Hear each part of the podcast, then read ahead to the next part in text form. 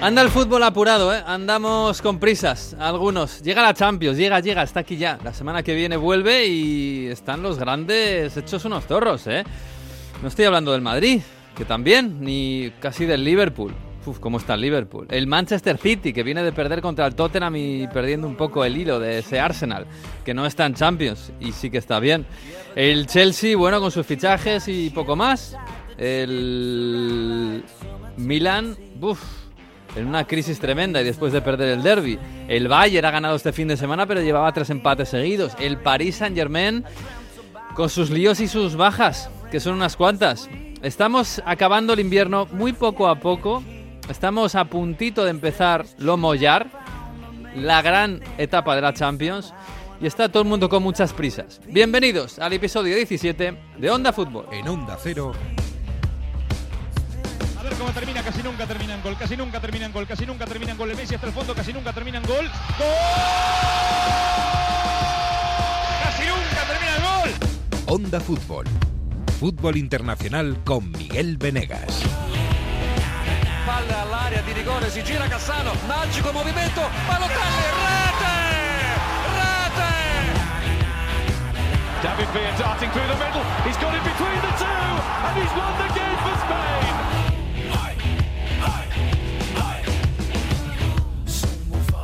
Pues sí, algunos se han olvidado, ¿eh? me da la sensación de que no nos acordamos de que estamos a punto de empezar los octavos de final de la Champions y estamos todos mirando nuestras propias crisis y se van a juntar todas en el, en el campo de fútbol, casi que mejor, ¿eh?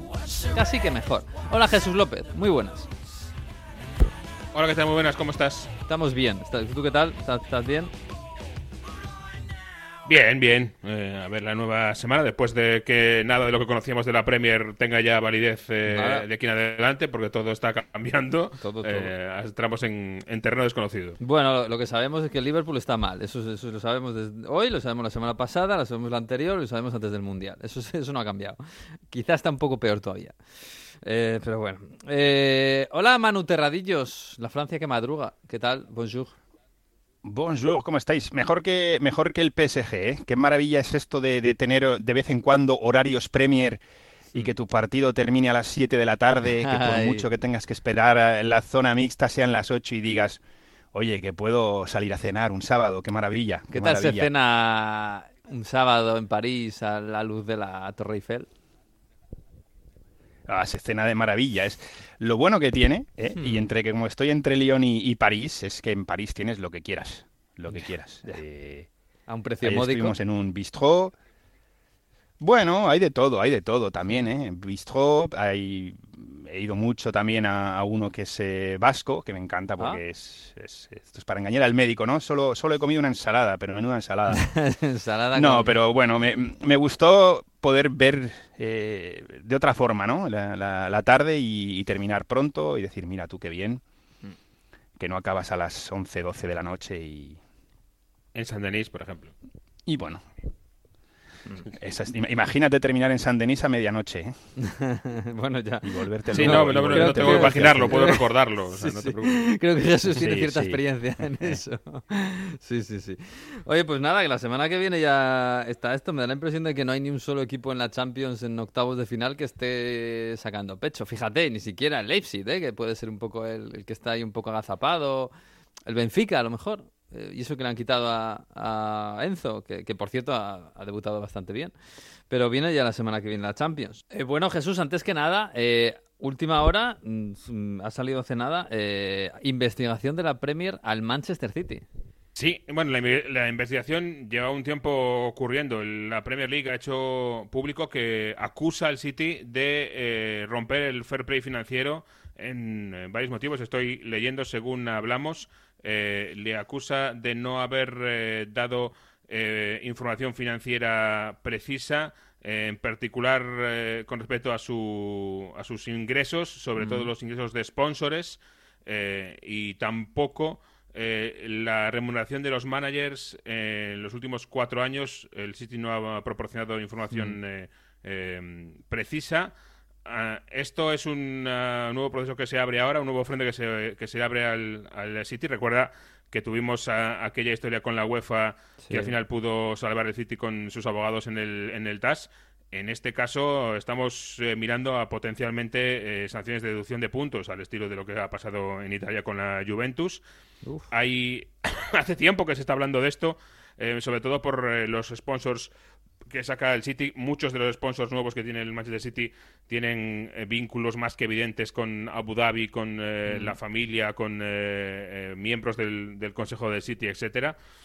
Bueno, vamos a ver eh, en qué acaba esto. Eh, nos ha cogido de sorpresa esta nota de prensa de la Premier League, pero esto es potencialmente eh, muy grave. Y además también es un aviso a otros navegantes, léase Newcastle United.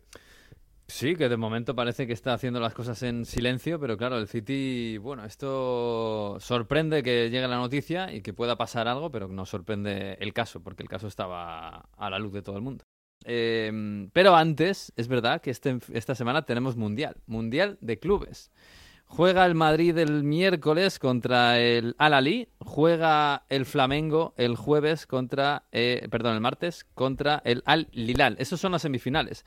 Y si todo va bien, para ellos eh, se verán las caras en la final el próximo sábado. Así que vamos a viajar a Brasil, a ese verano austral, para hablar con un compañero de, de Radio Cooperativa de Chile en Brasil en Sao Paulo y Río de Janeiro. Se llama Pato de la Barra y ya le podemos saludar. Hola Pato, ¿qué tal? Muy buenas. Hola, muy buenas tardes Miguel. Este, tu entera disposición aquí. Sabemos que ya el Flamengo tiene rival para las semifinales de la, del Campeonato Mundial, ¿no? Al, Ali de, Egipto consiguió vencer el, partido este previo ante eh, el cuadro el dueño de casa, inclusive, eh, Wydad Casablanca, ¿no? Sí, sí, sí. Bueno, el, el, el Alali es un clásico del fútbol africano, es verdad que es el subcampeón, no es el campeón, que era el Guidad. Pero bueno, ¿cómo está Brasil? ¿Cómo está en este verano austral que estáis viviendo por allí, que aquí nos da mucha envidia cuando estamos pasando frío?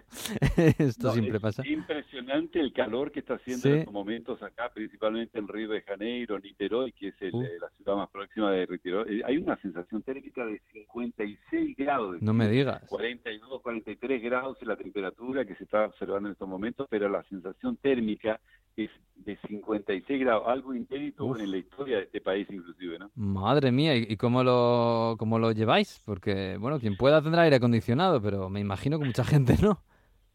Exactamente, exactamente. Muy difícil, muy complicado lo que está ocurriendo acá con las temperaturas. Eh, primero porque, eh, bueno, el verano siempre en esta época, en febrero, hizo temperaturas bastante elevadas, pero nunca se habían registrado estas temperaturas, principalmente en la zona litoránea de, las ciudades, por ejemplo, como San Pablo, como Río de Janeiro, donde se registran elevadísimas temperaturas y esto lógicamente te provoca algunos incendios eh, eh, y bueno, y una serie de otras preocupaciones que tiene la gente, inclusive está con eh, problemas con los adultos mayores y muchos de ellos han tenido bastantes problemas y han tenido que concurrir a, las, a los servicios asistenciales. ¿no? Madre mía, bueno, esto lo hemos vivido aquí el último, el último verano en Europa también, así que es los tiempos que corren. bueno, estamos aquí para hablar de fútbol. El, el Flamengo, ¿cómo, el Flamengo, que es el, gran club de, de, Brasil, algunos dicen que es el más querido del mundo incluso. Eh, ¿qué, qué, qué, sensación, qué, qué, grado de ilusión hay en el Flamengo con esta, con esta Copa Mundial? Que, que, aquí en Europa hay quien le gusta mucho, hay quien dice que bueno es un trofeo un poquito menor. ¿Allí qué grado de, de ilusión hay? Sí, hay bastante. Tú sabes que acá en la Copa del Mundo de clubes es eh, altamente, tiene una, atracción bastante importante eh, mm. porque varios de los equipos brasileños han conquistado este título y eso le da algún plus a los equipos que han, lo han conquistado, en este caso Flamengo en 1981, después que bajo la gama tuvo una oportunidad internacional de Porto Alegre, eh, Santos en dos ocasiones, San Paulo, y acá se no sé, como se mofa mucho de los equipos que no han conquistado mundial y que son grandes, por ejemplo, el Palmeiras, dice, claro, ha conquistado todos los títulos, pero no tiene mundial. El Palmeiras no tiene mundial y esto lo repiten permanentemente los hinchas adversarios. Entonces, eh, Flamengo viajó con una, una ilusión bastante grande, viajó con 31 jugadores, de los cuales 23 solamente podrán ser inscritos para el partido eh, contra el Al Hilal, que es un equipo, como tú bien decías, que tradicional de de Egipto y un equipo bastante difícil que tiene muy buenos jugadores. Y hoy una demostración que va a ser un, partido bastante difícil para, para el Flamengo que es eh, la segunda fuerza acá de Brasil. Primero está Palmeiras, que incluso la Supercopa lo acaba de vencer por 4 a 3, jugando en un partido que se realizó en, en Brasilia, demostró bastante superioridad el, el, Palmeiras, Flamengo no está bien, tiene un técnico nuevo, Víctor Pereira, que es un portugués que entrenaba al Corinthians, que recién comienza a mm, interiorizarse los detalles del, del, Flamengo, un equipo que tiene una hinchada muy poderosa, no solamente acá como también en todo el mundo, y ya viaja prácticamente definido. El, equipo estaría con Santos en el arco, eh, Guillermo Varela, el uruguayo, David Luis y Leo Pereira, los dos centrales, y Ayrton Lucas o Luis en la, en la la marca, marcador izquierdo. Mm. Everton Ribeiro en el mediocampo con Thiago Maya y Gerson que retorna al, San Pablo después de una temporada en el en el Lyon de Francia, eh, un poco más arriba de Arrascaeta, que es el hombre que mueve las líneas, y después eh, tenemos a, a Gaby Gol y Pedro, dos de los jugadores que inclusive Pedro estuvo en la última selección eh, brasileña, jugador que se ha destacado bastante. Este más o menos el, el esquema que podría montar el técnico Víctor Pereira, o por lo menos que eh, montó en los últimos partidos por el torneo local. Eh, recordemos que la Copa Río se está disputando. Y en la eventualidad tiene a los chilenos Arturo Vidal, que no anda bien, Eric Pulgar también, que es otro jugador intermitente que no ha mm. conseguido, Rodrigo Cayo no será creo de la partida porque no tiene, no reúne las condiciones, Mateusinho seguramente debe estar ahí en, la línea, que es eh, un marcador del, lateral derecho, eh, Mateus Franza, que es un jugador que emergente, 18 años, jugador que que viene demostrando bastante eh, posibilidad de ser eh, atacante eh, en el equipo titular del, del Flamengo. Mm. Y este sería más o menos el, cuadro. Ahora, como te decía, son 31 jugadores, los cuales van a quedar 23. Seguramente Bruno Enrique, Víctor Hugo no van a ser de la relación porque recién se recuperan de algunas lesiones. Mm. El, bueno, si todo va bien, en la final, si todo va bien para los grandes, quiero decir, eh, si todo va normal, más bien, el, Flamengo y el Real Madrid se van a enfrentar en la final. Eh, ¿Qué Flamengo? Es, el Flamengo es la mejor plantilla de Brasil, mm, mi opinión. Supongo que, más o menos podemos coincidir, o por lo menos la que más jugadores eh, de nombre y potentes tiene. pero ¿qué, qué, qué, equipo vamos a ver contra el Real Madrid si todo va normal? ¿Qué, estilo de juego va a plantear el Flamengo para ganarle al Madrid? Bueno, te decía anteriormente que sería la segunda fuerza, es decir, en estos momentos el Palmeiras sin duda alguna, eh, por la mm. cantidad de jugadores individuales y por la por la forma en que Abel Ferreira para el equipo, que es un portugués también que ha dado muy buenos resultados, incluso pretendido para ser director técnico de la selección brasileña. Mm. Eh, es la primera fuerza, es indiscutible, se ha ganado todo ahora recientemente, que venció al Santa por 3 a 1, jugando muy buen fútbol. Y en el caso de, de Víctor Pereira, el portugués que está asumiendo al, Flamengo, tiene una línea de juego así, no sabemos como te decía, eh, la, última línea con cuatro jugadores, eh, Guillermo Varela es el uruguayo que mm. recientemente llegó al cuadro, que es un jugador que venía del, River Plate de, Argentina, David Luis, que es otro que retorna al fútbol brasileño, usted debe acordar del Mundial 2014, Leo Pereira, otro jugador que también tuvo una, una temporada en Europa, y Ayrton Lucas, que es un jugador nuevo que recién aparece, que sustituyó a Felipe Luis, que podría recuperar eventualmente la posición. Recordemos, Felipe Luis fue uno de los jugadores del Atlético de, Madrid durante mucho tiempo. Y más arriba, tres jugadores, que sería Tiago Maya, por ejemplo, un volante de contención, que está jugando muy, muy bien, un excelente jugador. Eh, Everton Ribeiro, que es el, creador junto con De Arrascaeta, y Gerson, como te decía, que es un jugador que está recién volviendo al, al Flamengo, un jugador que tiene bastante proyección, pero que no le fue bien en Europa, y arriba dos goleadores, eh, Gabigol, Gabriel Barbosa y eh, Pedro, que es un jugador que, como te decía anteriormente, también integró la selección brasileña. Son dos jugadores que, eh, si los dejas sueltos, si les das eh, espacio, seguramente tienen grandes condiciones de transformarse en, goleadores. ¿no? sé si en este primer partido frente al Al Hilal podemos ver esta formación que es la que pretende montar eh, Víctor Pereira. ¿no? Mm.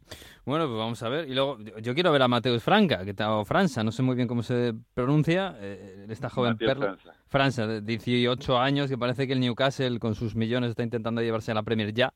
Y está, bueno, claro, es que ahora en Brasil, en cuanto tienen 18 años, ya están en edad para marcharse, es tremendo.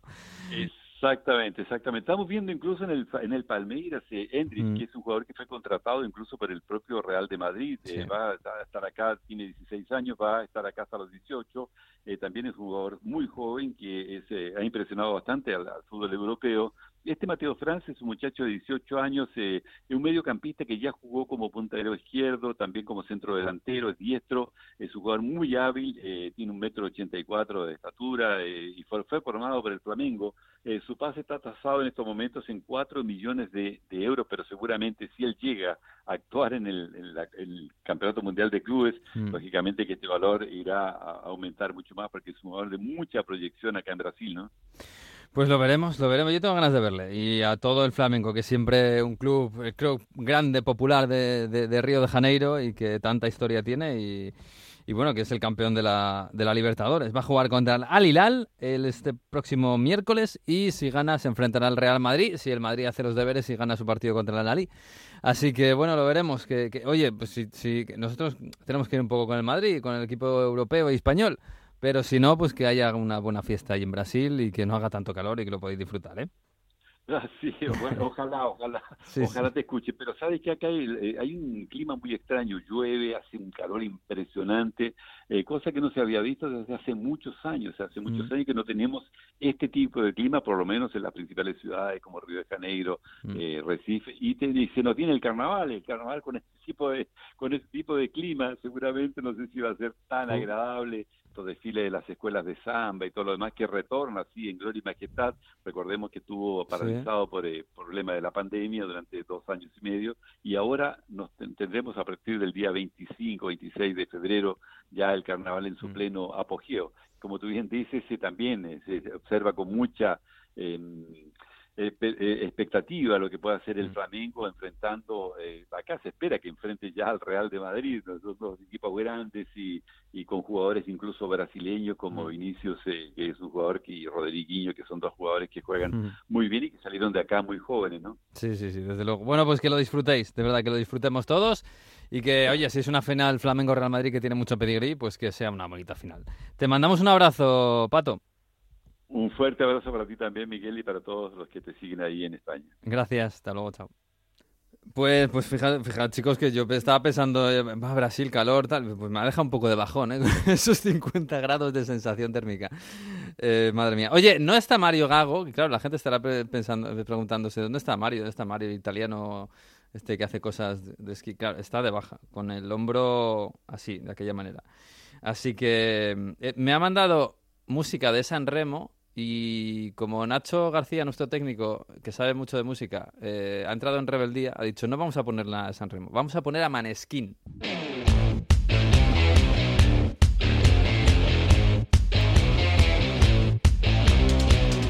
Porque Maneskin acaba de sacar este tema y está en inglés, es italiano, sé ellos, es un temazo.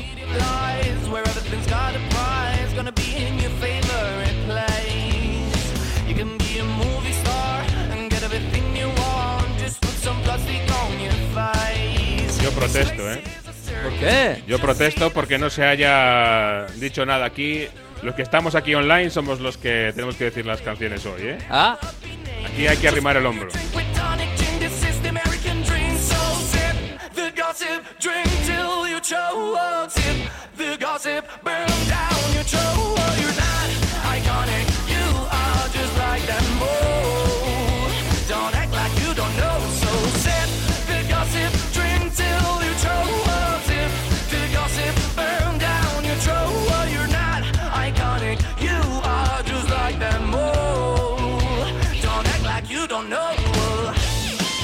esto es Maneskin, que son estos tipos italianos que hacen rock y lo hacen muy bien y están haciendo ahora discos en inglés y esto se llama Gossip. Y es un temazo de rock, ¿eh? esto es en homenaje a Mario Gago, que no lo ha elegido.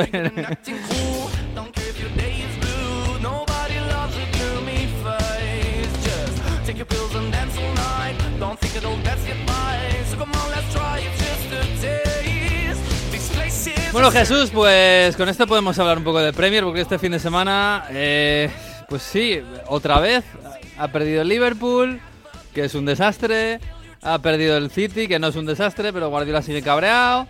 Eh, ha perdido el Arsenal. Ha perdido el Arsenal. Yo creo que es la única noticia realmente, más allá de bueno, más allá del, del debut de Enzo Fernández, que lo hizo muy bien el viernes con el Chelsea, aunque empataron. Sí. El efecto Sondage en el Everton. ¿En el efecto Sondage? Sí.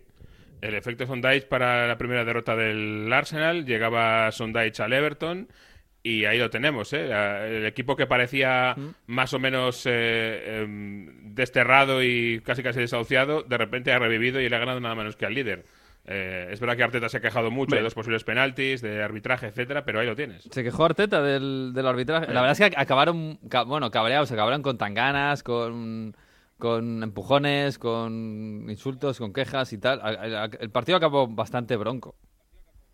Sí, sí, acabó bastante bronco, mucho cabreo eh, en los eh, hombres de casa, de, casa no, del líder, que estaban fuera de casa. Mm. Y el Arsenal lleva dos partidos consecutivos con derrota, ¿eh? la derrota contra el City en Copa y, este de Everton. Yo creo que, hablando de memoria, no había pasado en toda la temporada. Pero esto además, el del, el del City, bueno, jugaron bien y perdieron contra el City. Bueno, puede pasar, está claro.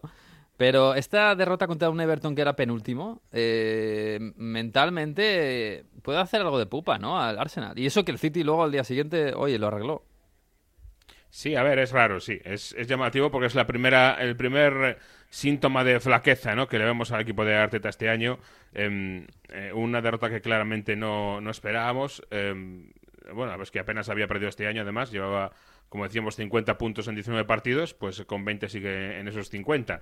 Eh, habrá que tratarlo con cuidado. Yo creo que venimos diciendo hace unas semanas que la baja de Gabriel Jesús nos estaba notando, que estaba viendo goles y finalización en el, en el Arsenal igual. Bueno, pues esta vez yo creo que sí que se notó un poquito esa falta de un delantero centro eh, más eh, específico o, o, más en forma que en Ketia.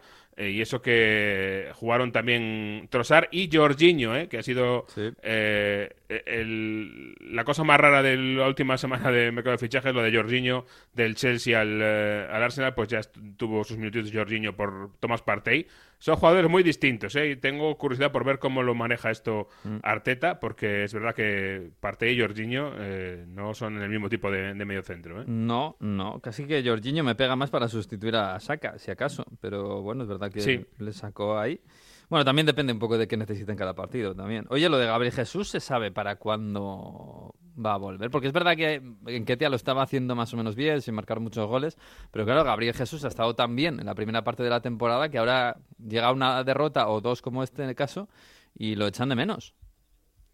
Sí, desde luego que lo echan de menos. ¿eh? Y eh, no solo por los goles, porque es verdad que justo antes del Mundial había estado eh, un poquito menos bien, por decirlo así, por ser suave, un poquito menos bien en el tema de la finalización, mm. sí que había seguido en su en su fantástica eh, forma en cuanto al juego. si no recuerden, durante el, el, Mundial de Qatar. Y bueno, el otro día el propio Jesús hacía un, un, post de Instagram en el que se le veía que ya está entrenando, ya estaba ah. con las botas puestas en el campo de juego, con lo cual ya está trabajando. Eh, vamos a ver eh, cuánto tarda, pero no debería tardar mucho ya, porque se hablaba de eh, cuatro semanas eh, a, finales de enero. Eh, yo le, en teoría, un par de semanas, ahí con la vuelta de Europa, alrededor de esas fechas debería estar de vuelta. Para el City, que es dentro de, de 10 días, no lo creo. Mm, ya, pues eso va a ser la madre de todas las batallas. Aunque era el City, y claro, el partido de la jornada este fin de semana ha sido en el White Hart Lane contra el Tottenham y el Tottenham le ha ganado al City. Es verdad que, claro, eh, con el manual del Tottenham. El Tottenham te presiona los primeros minutos, te hace un gol, Harry Kane, y a partir de ahí te deja que tú hagas para salirte a la contra. Es el manual del Tottenham y es lo que. Y además, y contra City más, claro. Y, le ha salido, porque el City. No sé, está dando sensación de bandazos, quizás, o de, buscar teclas que no salen. Está en un momento raro, sí. Bueno, el mayor bandazo obviamente ha sido de repente darle salida a Joao Cancelo, desterrarlo, ¿no? Casi, casi, según algunos, por cómo fue la, historia, que lo han cedido pero no quieren que vuelva y no va a volver al, City, según se ha publicado en Inglaterra, con fuentes de dentro del club. O sea, que haya habido un, eh, un intento de Guardiola, creo yo, de mandar un mensaje a los suyos. Otro mensaje clarísimo era ver el banquillo eh, en el campo del Tottenham, ¿no? Pues hmm. eh, estaba allí De Bruyne, estaba en los dos centrales, que otro eran los centrales titulares inamovibles, Rubén Díaz y Laporte, estaba eh, Gundogan también, es decir, Ah, yo creo que hay un, un, momento raro en el City de mensajes claros de que Guardiola está tratando de, eh, de una reacción de la plantilla, tal y como lo escuchamos decir en, ¿te acuerdas en aquella rueda de prensa hace un par de semanas? Mm. Pues eh, la acción para buscar eh, esa reacción pues viene de lo de Cancelo, de empezar a, mandar a jugadores a vacas sagradas al banquillo, etcétera. Y por ahí viene un poco la historia. Vamos a ver si consigue Guardiola la reacción de su plantilla que espera eh, le quedan 10 días para el día del Arsenal. Ese día todos van a estar con las orejas arriba, seguro. Eh, a ver si Guardiola se atreve ese día a hacer innovaciones también en el once inicial. Eh, si lo ve conveniente, yo tengo claro que se va a atrever, seguro. O sea que mm. alguna sorpresa habrá. Y ya veremos. Yo creo que le quedan 10 días al City para poner la casa en orden para tratar de dar su mejor versión contra el Arsenal en el partido que realmente importa contra el Arsenal, que no era el de la Copa, sino este. Sí, desde luego. Pero fíjate, el, el, el, derby, el derby, el partido del, del, domingo que decíamos en Radio Estadio, decías tú, es el...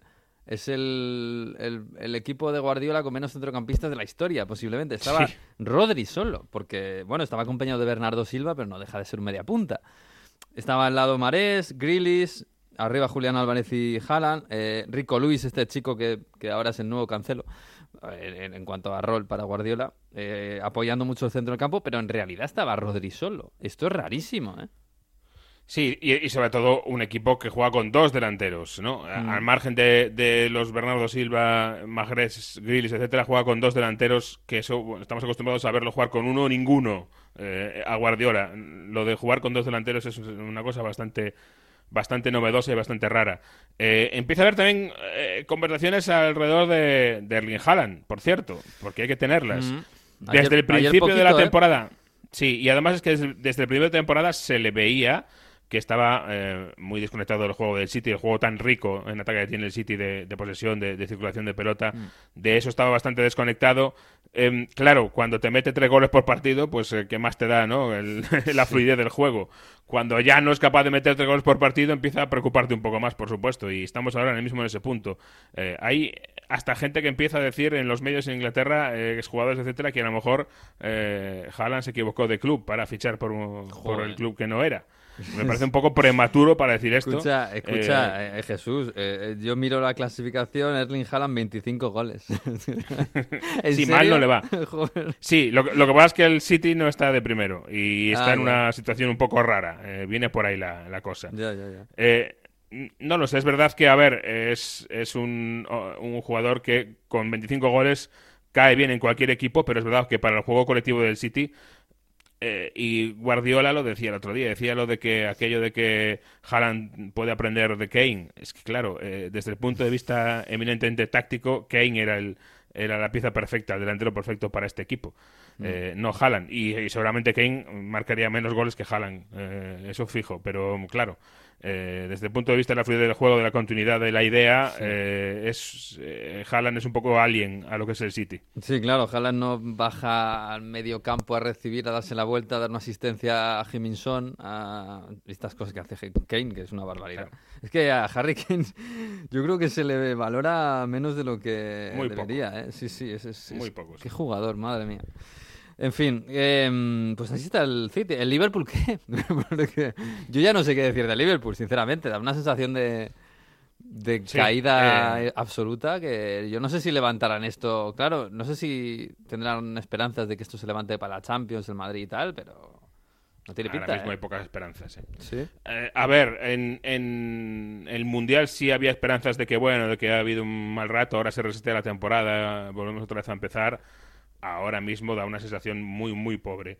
El Liverpool de estar eh, bastante... Es verdad que sigue con bajas, que sigue con problemas, pero aún así, ¿no? Esto no se puede justificar solo con las bajas, ¿eh? porque da la sensación de ser un equipo eh, totalmente a la deriva y, y cayéndose por momentos.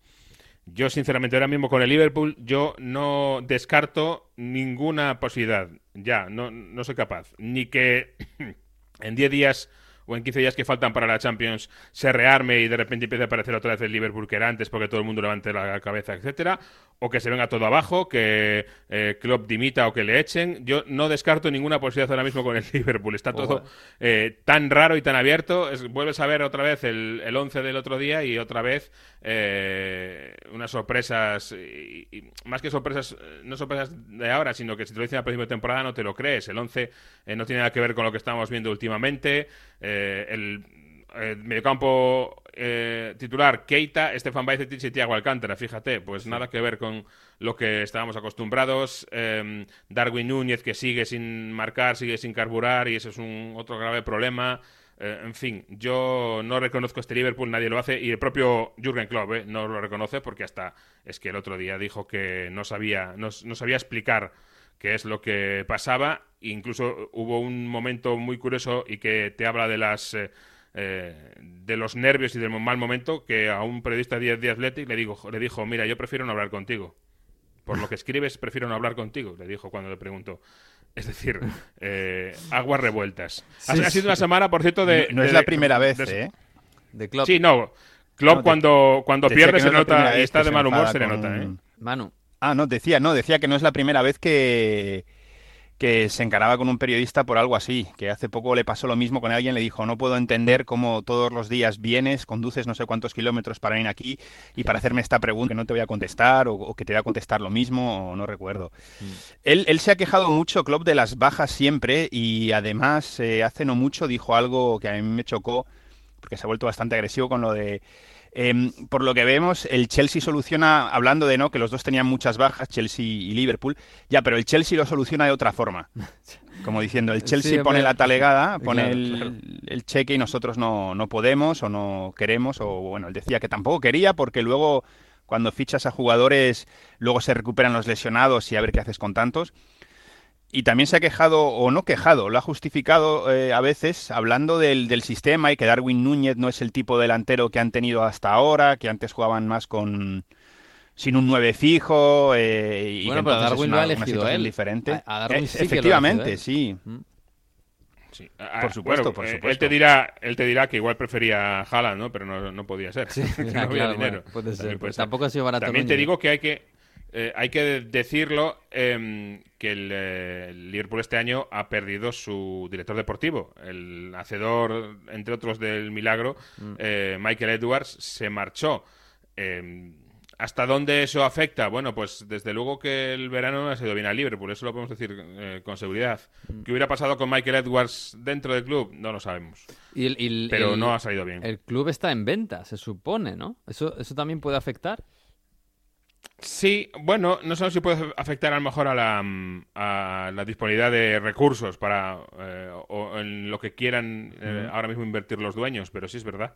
El equipo se ha puesto en venta públicamente o se ha dicho que se aceptarían ofertas, se escucharían ofertas. Siempre se dice que bueno sería solo por un, una parte minoritaria del club, pero eso una vez que empiezas a, a negociar estas cosas, pues nunca se sabe, ¿no? Y, y así que es un momento muy raro para el Liverpool. Y como digo, la, la respuesta rara de Klopp, también ha habido una re- respuesta muy, muy rara de Guardiola. No sé si quieres la podemos escuchar porque eh, muy, muy llamativa. A ver. In London is like uh, go to I don't know North of Europe, so it's four hours, 20 minutes, four hours and a half to to get the hotel. It's so exhausted. Come to London. I'm sorry. We're going to come back to Manchester and prepare the week to Aston Villa. Bueno, muy raro esto de, de Guardiola, ¿no? Porque después de perder contra el Tottenham, así como quiere la cosa, eh, menciona en la rueda de prensa que es que viajar de Manchester a Londres, que es muy, muy duro, que son cuatro horas y media, que es casi como ir al norte de Europa. em, en fin, eh, que su equipo está muy cansado por tanto viaje ida y vuelta a Londres. Ha caído muy raro esto, ¿eh? De repente. Sí, me imagino. Esto me suena. El césped está muy alto, ¿no? Algo así. Sí. Sí, sí, sí. Sí, bueno, algo así. No sé, ma- A lo mejor si, si quieren coger un avión como, como hacía el, el PSG, Como el ¿no? PSG, Y. Claro, sí, para, claro. tres, para 350 kilómetros. Bueno, al menos no se ha quejado de los árbitros, oye. sí, sí. Manu, Se ha quejado del viaje. esto- ¿Tú qué tienes que decir? ¿Cuánto hay de Lyon a París en tren? Eh, dos horas, Ah, dos, horas, y diez Ah, minutos como mucho, tú- sí. entonces eh, Guardiola te envidia a ti cuando te vas a París. que, bueno, sí, De- eh, sí, oye, el París, ¿cómo está el París para de cara a la Champions? Porque el, el- bueno, el City juega contra el Leipzig, que puede parecer más o menos un, un equipo al que tiene que ganar el City, aunque esté en este proceso de jugar, de, de- de- de- de buscar su identidad en el campo y el, el momento de sus jugadores, pero el París juega contra el Bayern. Y, y aunque el Bayern tampoco está para tirar cohetes, eh, no sé si hay cierta preocupación en, eh, en París por el momento del equipo. juega contra el Bayern, pero también está lo que viene antes, que este miércoles juega en Copa a partido único en el Velodrome contra el Marsella. Sí, pero tampoco el Y Marsella... el sábado visita al... Sí, pero juegas en el Velodrome y el Marsella sabe que tiene la oportunidad de echar fuera al PSG. Sí. Y luego el fin de semana juegan contra el Mónaco en Liga, el que son los eh, cuartos clasificados. Hay cierta, yo diría que sobre todo entre los aficionados hay cierta preocupación y hay una foto que está ahora circulando mucho en redes que es como una transformación de Pochettino a Galtier, ¿no? Un poco Ah. como diciendo esto Joder, pobre es, Pochettino, o sea, eh, cada vez que un nos recuerda entrenador un poco a em- Pochettino. empieza a, no sé, a tambalearse un poquito, le, le comparan con Pochettino. Joder, Pochettino, pobrecillo. con- con- No, pero en el, en el sentido de. No sé quién dijo esa frase, ¿no? En Radio Estadio de otro día en la oficina del PSG, un Sí. tal Venegas, ¿no? Sí. Que he robado un par de veces ya. Y es lo que vimos contra el Toulouse este fin de semana. 2 a 1. eh, fútbol hil- hilvanado cuando el partido estaba complicado, es decir, cuando iban 0 a 0 o cuando iban perdiendo 1 a 0. No hubo mucha creación, luego y así, con el Toulouse ya por detrás, más abierto, evidentemente hubo más jugadas. Y fueron dos individualidades lo que, las que solucionaron el partido. El, el golazo de Ashraf Hakimi, con ese trayazo a pierna cambiada, y luego el de Messi, esa rosca impecable que, que suele hacer él a la escuadra. Mm. Pero luego poco más, y sobre todo el tema del, del, del esquema, que siguen cambiando, que a principio de temporada era un 3-5-2, con solo dos centrocampistas puros, con carrileros. Luego se pasó un 4-3-3 con tres centrocampistas puros porque parece que así se equilibraba un poco el tema de tener a los tres fantásticos arriba. Ahora se quería pasar a un 4-4-2, como llaman aquí, plano, con, con dos centrocampistas. Y yo creo que por eso lo de Ziyech sentó tan mal, porque la idea era echar a Neymar como extremo izquierdo y a Ziyech que entrase por la derecha, más luego eh, más libertad de movimiento para Messi y Mbappé de delantero. Pero además ahora se han juntado las bajas. Eh, Mbappé, por mucho que diga Nagelsmann que es intoxicación informativa, en el PSG eh, siguen diciendo que no va a estar y que no, no puede estar. Tampoco estuvo Neymar el fin de semana Mm. el fin de semana pasado, Estu- pero no creo que le- sea le- estuviste ahí en el Parque de los Príncipes hablando con Arraf Hakimi eh, en francés, porque claro, vosotros habláis en francés. Le preguntaste precisamente por esto, ¿no? Por Mbappé. Sí, estuvo hablando de, de la situación de Mbappé. Hombre, fue una respuesta muy correcta Mm. de que el equipo hará lo mejor posible, esté él o no esté él, pero claro, eh, está la importancia del, del jugador, de Mbappé. Es duro, un jugador como Kylian Mbappé ayuda mucho al equipo y es decisivo, pero vamos a encontrar una solución para seguir con una buena mentalidad, seguir consiguiendo buenos resultados y que no se note la ausencia de Kylian. No sabemos si llegará al Bayern, pero lo prioritario es su estado físico. Si llega mejor para nosotros y si no llega, buscaremos soluciones para hacer un buen partido. Qué bien dobla Mano Terradillos. Eh, ¿Qué tal habla francés Arraf? ¿Tú qué sabes? Mm, funcional. Funcional, bien.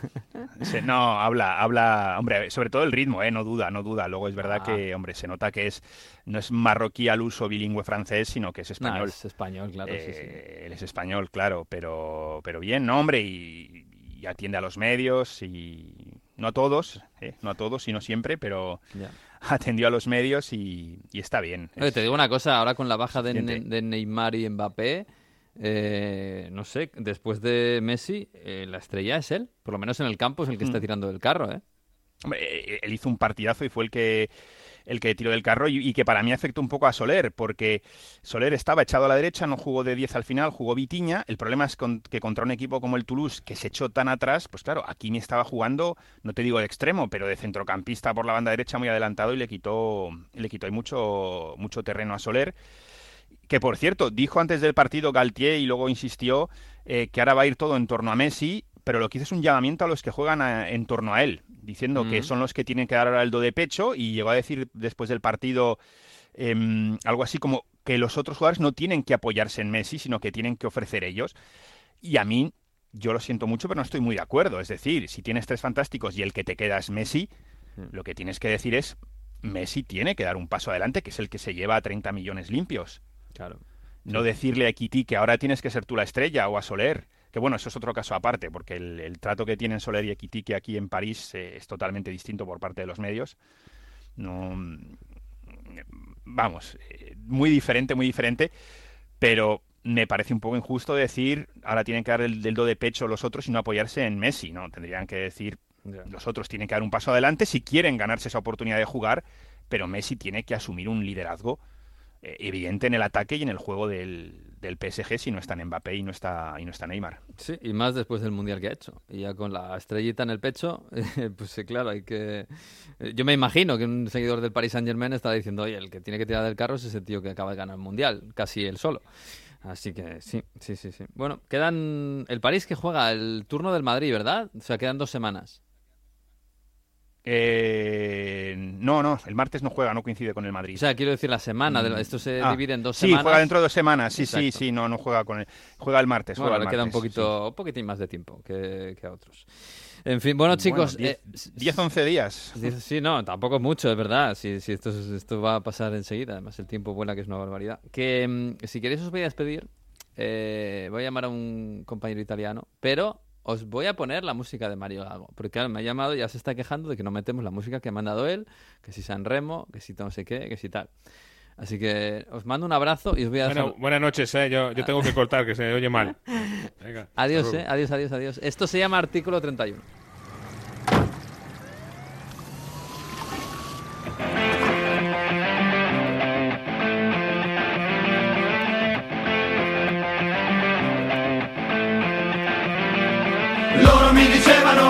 Zitto e buono. Loro mi dicevano tranquillo e cambia tono. Loro mi dicevano di non parlare con la bocca piena e camminare dritto bene retto con la schiena. Di non andare fuori tema e seguire lo schema oppure andare a letto senza cena. Di non creare un problema che non ne vale la pena. Di essere grato di essere nato nel lato del mondo che in fondo in fondo è Perfetto. Perfetto. Perfetto. Perfetto come sí, Mario Gago está de baja, así que vamos a llamar a Italia igualmente a hablar con un colega de este programa de Onda Fútbol, Estefano Rosso. Hola, Estefano, ¿qué tal? Muy buenas. Ah, muy buena.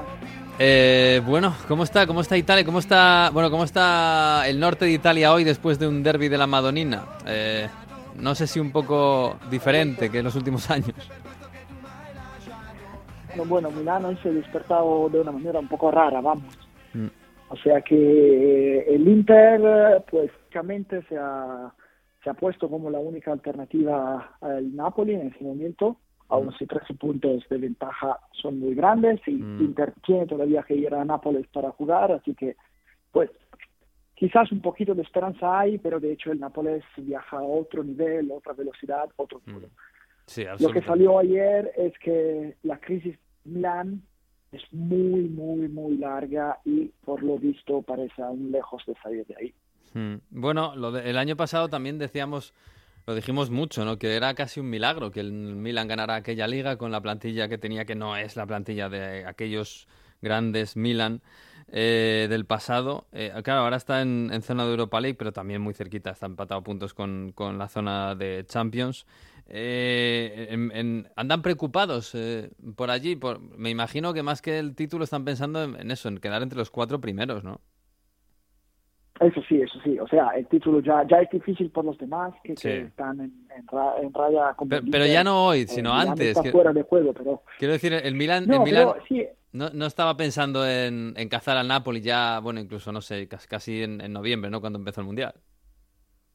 Sí, sí, sí, o sea, ya el objetivo, claro, sin, sin declararlo, porque esas cosas nu- nunca se declaran, pero Mm. ese año parecía bastante claro que el Milan no pudiese apuntar al, al Scudetto, aun si el año pasado parecía lo mismo y, y pasó, así que, Mm. o sea, fuera de, de milagros pasa eso.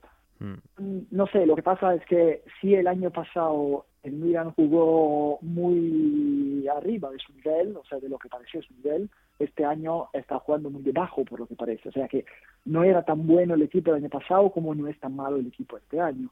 Es que tiene un momento de crisis física y psicológica y bueno, y no es coincidencia en mi opinión que eh, o sea, el único punto en común que tiene esa, esa situación del Milán es la falta de Ibrahimovic, porque el año pasado, aun si también tuvo problemas físicos y tal, siempre estaba en el grupo, siempre participaba y todo, y él como estímulo, como, como, como segundo entrenador, digamos, Mm. fue, en mi opinión, la clave para, para el rendimiento del Milan eh, arriba de su nivel el año pasado. Este año, con la baja, de hecho, de toda la temporada, porque nunca ha jugado de momento, y, también, eh, sabes, en el día a día, porque no puede entrenarse como entrenaría si, si estuviera en la plantilla. Mm. Y eso, en mi opinión, es una de, las razones, por lo menos en el lado anímico de, la situación del Milan. Mm, bueno, al final echan de menos a un líder, que es eh, Ibrahimovic en el campo, en el vestuario. Eh, y el Inter... Eso es, o sea, ayer jugaron como, como si fuera un, un equipo pequeño, entre comillas, mm. que va a enfrentarse en casa del Inter. Vamos, o sea, la primera parte cambió incluso el sistema Pioli y, casi ni siquiera salió de la mitad del campo. Mm. Eso no es una, ¿sabes? No es, como, como, como, decir, no es en el eh, ADN del, del, Milan, ¿sabes? De, un gran equipo que va a enfrentarse cara a cara al mismo nivel, ¿sabes? Sí, sí, desde luego. Ayer empezó con 5 atrás y, y, muy aculado en su campo, porque es verdad que el Inter gana 1-0, pero el Inter ayer es muy superior al Milan, le anulan goles. Eh, bueno, vuelve Lukaku, que lo vimos en un buen momento, en los minutos que jugó, incluso marcó un gol y dio una asistencia, aunque se, anularon. Eh, yo no sé si estas cosas, pequeñas cosas, eh, les sirven al Inter para, para coger aire, bueno, de cara a la Europa League y de cara a intentar pues cazar a Napoli, por difícil que esté. Bueno, eso seguro, o sea, lo que dijo dijo claramente Simone Inzaghi después del partido, nosotros, o sea, nosotros echamos de menos a, a Lukaku y, a Brozovic. Brozovic también volvió ayer mm. en la segunda parte y también volvió a ser bastante en ritmo. Y lo que pasa es verdad, o sea, el Inter de hecho tenía cuatro delanteros de primerísimo nivel, que son Lukaku, eh, Lautaro y luego Jeco y Correa, que deberían ser los suplentes y que de hecho Correa casi tampoco jugó casi nada. Mm. Y, y, Lukaku no jugó, así que se quedó solo con Lautaro y, y para toda la temporada, para todo el rato.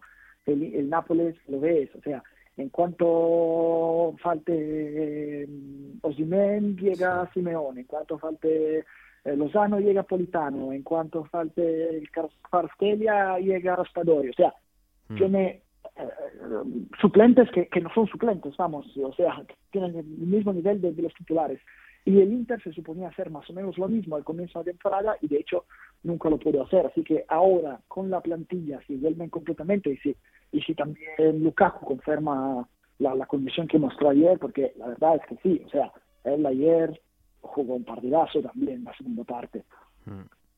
Sí, sí, sí, sí.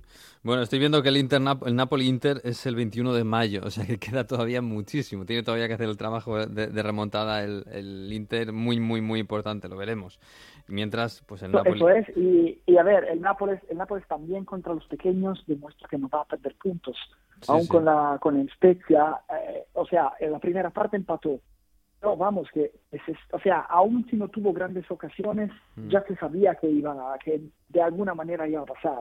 Mm. Y finalmente pasó porque te, te, te pone, el Nápoles, te pone en una manera para, para los rivales, los, los, los, otros equipos, te pone en, en un estrés mental de concentración que debes estar súper concentrado para los 90 minutos porque cada falta, cada pequeñísima falta ellos, ellos aprovechan. Y mm. bueno, y se dio eso en, la Spezia. El Spezia jugó un partidazo en la primera mitad. En la mm. segunda, primera falta tonta, vamos, y ya marcó. Y de ahí, si vas a ver los tres goles, son tres regalos que le han hecho el Spezia, pero no tanto por, por regalar, sino por baja de concentración que, vamos, que te, te cae todo, ¿no? Dices, joder, había jugado mm. bien hasta ahora y, y, mira qué pasa. Y allí se te cala todo y el Nápoles pasa por eso, porque preta, preta, preta, preta hasta que marca. Sí, sí, sí. Y ahí, bueno, ahí tienes a Karabskelia con nueve asistencias y a Osimen con, con 16 goles, con, primero en el capo cañonero de, Italia. Eh, claro, fíjate que y encima que Osimen ha estado lesionado, eh, que se ha perdido bastantes partidos. Eh, es que el Napoli, el Napoli le sale todo. así es imposible que no sea campeón porque porque da la sensación de que cualquier cosa que, pasa en un partido le, le acaba beneficiando. Sus jugadores le sale todo, los rivales cometen errores. Bueno, es que está, está todo encaminado a que el Napoli sea campeón. O sea, de momento es una máquina perfecta. O sea, aun cuando no marca, no parece nunca en dificultad, y aún cuando marca uno solo no parece nunca que pueda, sabes, que se puede empatar el Mm, partido. confianza, Esa sí. quizás es la diferencia más, eso, esa es Mm. quizás la diferencia más grande con el, con el Inter. O sea, ayer también en el derby, el Inter nunca dio la impresión de no controlar el partido. Lo que pasa es que se quedó con el 1-0, que bastaba un episodio, un penalti, un algo, y ya empatabas el partido y echaba todo, todo a la mierda. Eso solo por marcar un gol. Napoli siempre tiene esa concentración y, y, ¿sabes? Y, y nunca va, ¿sabes? A, a perder puntos o a dejarlos así, algo en plan así. El Inter no es la primera vez, también con el Verona, por ejemplo. Ganó 1-0 controlando el partido todo el tiempo, pero siempre había ese resultado tan tan pequeño que dices, uff, a controlar hasta el minuto 99, porque si no, si marcan, ya perdemos todo. Y eso es, creo, en mi opinión, la diferencia eh, en este momento mental, sobre todo psicológica, entre, entre Inter y Napoli. Pues ahí está el Scudetto entre Inter y Napoli. Es verdad que son 13 puntos, que son muchísimo, pero bueno, queda la mitad de la temporada, incluido un enfrentamiento entre ellos. Y en Italia, ay, en Italia pueden pasar cualquier cosa. Incluso que la Juve esté en mitad de tabla pensando en, en, no descender más que en, en, recuperar. Porque juegan contra la Salernitana el martes. Eh, no sé, ¿hay algo nuevo? ¿Esperas algo nuevo para esta semana? ¿Que ya hayan recuperado un poco anímicamente? ¿O, o que sigan eh, bueno, en esta crisis de, de, identidad después de la sanción, eh, ¿qué esperas de, de, esta lluvia? Bueno, eh, o sea, una reacción, porque tarde o temprano habrá reacción y, y mm. vamos, al final es la Juve, con el grupo Juve, con jugadores que tienen un nivel muy alto, en plan, mm. acostumbrados a niveles muy altos, así que igual es natural que tengan al comienzo, sabes, un poquito de, de, de necesidad de, de, adaptarse, porque no es fácil pasar de, pensar a Champions, de pensar a todo, mm. todo demás, improvisamente encontrarse, vamos, o sea, es muy peligroso lo que hacemos porque cada empate, cada derrota puede costarnos puntos más, mm. porque aún tienen también que tener en cuenta, aún si de momento no lo es, pero que puede que haya más puntos al final de la temporada de penalización por, por todo lo del proceso que está haciendo. Así que, ¿sabes? Es muy complicado también para ellos mentalizarse en plan, vamos, sí, pero si no ganamos hoy, no es un problema para Champions, para Europa, como era el año pasado. Es un problema mucho más grande, porque los puntos de menos hoy pueden Mm. Puntos que, que no vamos a, a utilizar para la penalización. Sí. In- Eso Incluso, puede, ¿sabes? Estefano, O sea, es una eh, presión sí, incluso si son muy optimistas y piensan, bueno, vamos a recurrir y nos van a devolver los puntos, es que cada partido que estás jugando no sabes muy bien para qué es. Si es para no descender, si es para estar en Champions o, o para quedarte en mitad de tabla, porque también podría ser que le quitaran la sanción, podría ser que le dieran más sanción. Claro, jugar cada partido sin saber para qué es ese partido tiene que ser complicado, ¿eh? Eso es, eso es. Te digo, la verdad es que por lo menos hasta ahora, el momento en Italia aquí, la idea es que los puntos no se lo vayan a devolver. Mm. Que quizás no le añaden más, pero es muy complicado que le vayan a quitar la sanción. De todas maneras, eso es. O sea, tienen que medirse con esa idea de, vamos, ¿para qué jugamos? Sí, sí, sí. También la afición tiene un poco ese, ese reto, ¿sabes? Que no sabe exactamente eh, cuándo, o sea, vale, ganamos, perdemos, dónde estamos, para Mm. qué animar, para qué seguir, Sí, sí, sí. así. Es un momento muy, muy complicado para la afición de, de la Juventus. Ya lo vimos en el último partido en el Juventus Stadium, que estaba pues a la mitad, el estadio. Eh, bueno, es un momento muy, muy complicado para ser aficionado de la Juventus. Eh, Estefano, que te mandamos un abrazo y te agradecemos este ratito de calcio contigo. Vale, vale, muchas gracias a vosotros. Un abrazo, Gracias. chao. Chao, chao.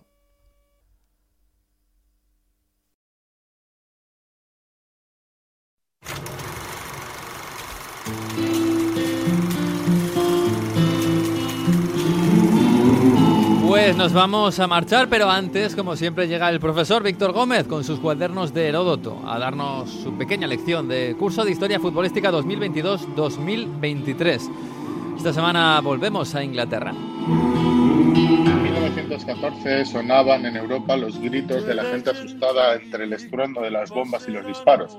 La Gran Guerra estaba en marcha y los países del viejo continente se verían envueltos durante cuatro largos años en terribles batallas que teñirían de sangre el suelo europeo.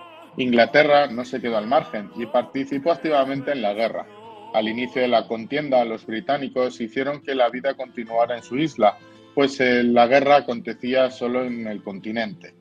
Entre las muchas cosas que no pararon durante el inicio de la Primera Guerra Mundial se encontraba el fútbol. La actividad deportiva siguió su curso hasta que poco a poco los mandos militares fueron viendo cómo las bajas iban aumentando. Hubo un debate público sobre si era ético que mientras decenas de miles de jóvenes ingleses morían en el campo de batalla, el fútbol siguiera su curso tranquilamente se tomó la decisión de que los deportistas ya empezaban a ser tachados de cobardes y antipatrióticos, pudieran alistarse. Se realizó todo tipo de propaganda para que futbolistas, rugbyers, eh, jugadores de cricket y toda clase de deportistas se alistaran al ejército de su majestad.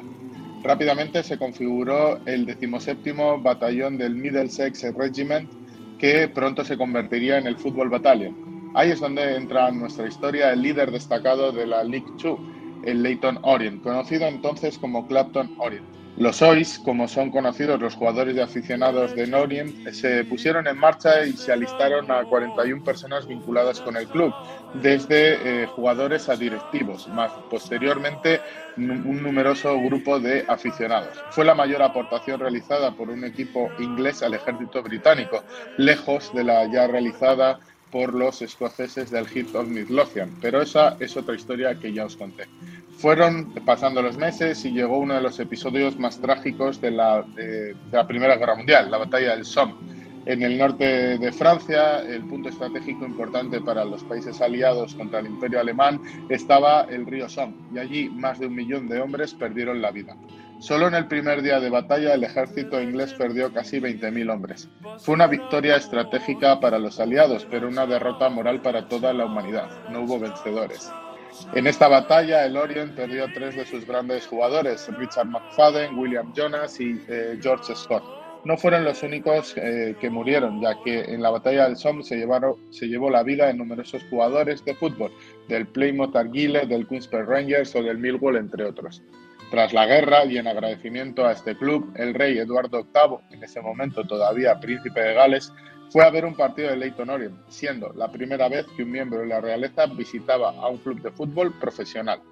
Otra de esas grandes historias que une el fútbol con la Primera Guerra Mundial.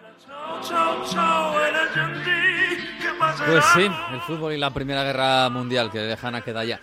Pues nos vamos. Eh, la semana que viene, como siempre, a partir de la una estaremos en Onda 0.es con el siguiente episodio, el 18. Hasta aquí ha ido el 17. Esta noche tenemos Twitch, ¿eh? Si queréis acercaros, nos ponéis en el Twitch de Radio Estadio a las diez y media de la noche y ahí estaremos, bueno, hablando un poco de todo esto y de alguna cosa más que pase durante el día y durante la vida.